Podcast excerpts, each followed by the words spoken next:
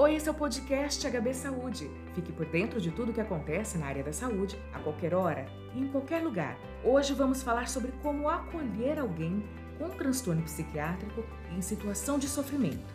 Nesse episódio, eu converso com a psicóloga Letícia Pendino. Letícia, bem-vinda de volta ao podcast. Como identificar sinais de alerta e situações de risco à vida?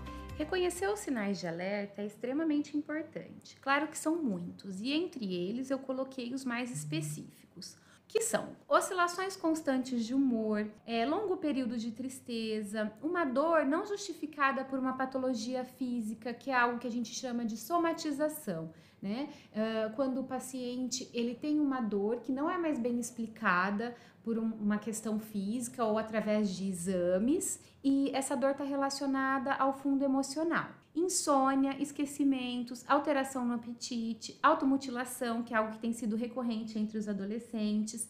E é claro que a gente não pode deixar de estar atento aos sinais que estão sendo com frequência expostos em redes sociais.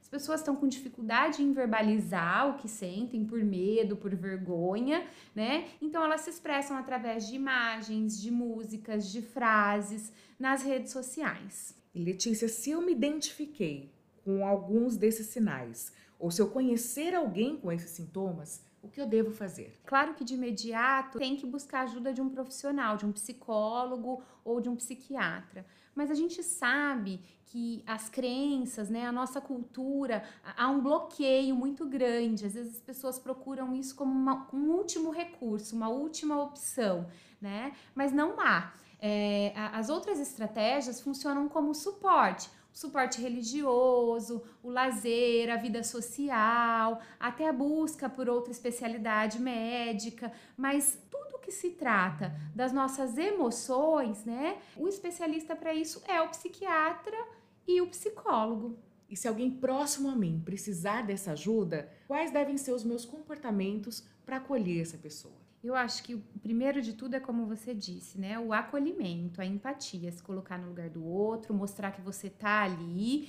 que você vai ajudá-lo, mas que além de você, há uma pessoa mais responsável, que tem mais conhecimento por isso, que é o profissional da área da saúde mental.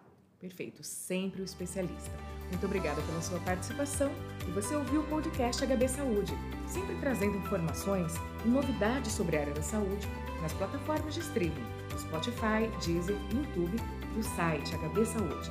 Nos aplicativos, dá para seguir a gente e você não perde nenhum episódio. Até o próximo!